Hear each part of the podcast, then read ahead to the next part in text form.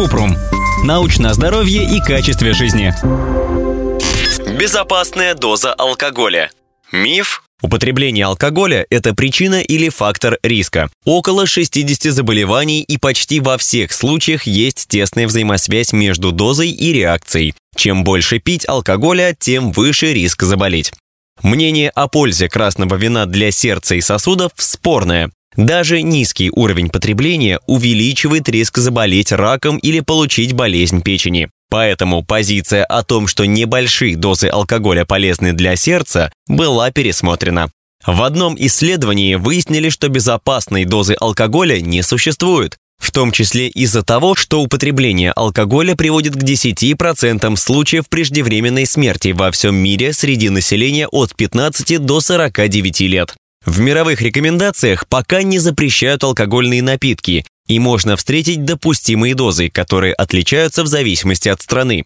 В Великобритании врачи разрешают пить не больше 14 доз в неделю, и, конечно, не сразу в один день. В Америке дозы для женщин в два раза меньше – 7 доз. Одна доза – это около 10 мл чистого спирта. Можно пересчитать дозы в алкогольные напитки, учитывая градус и объем.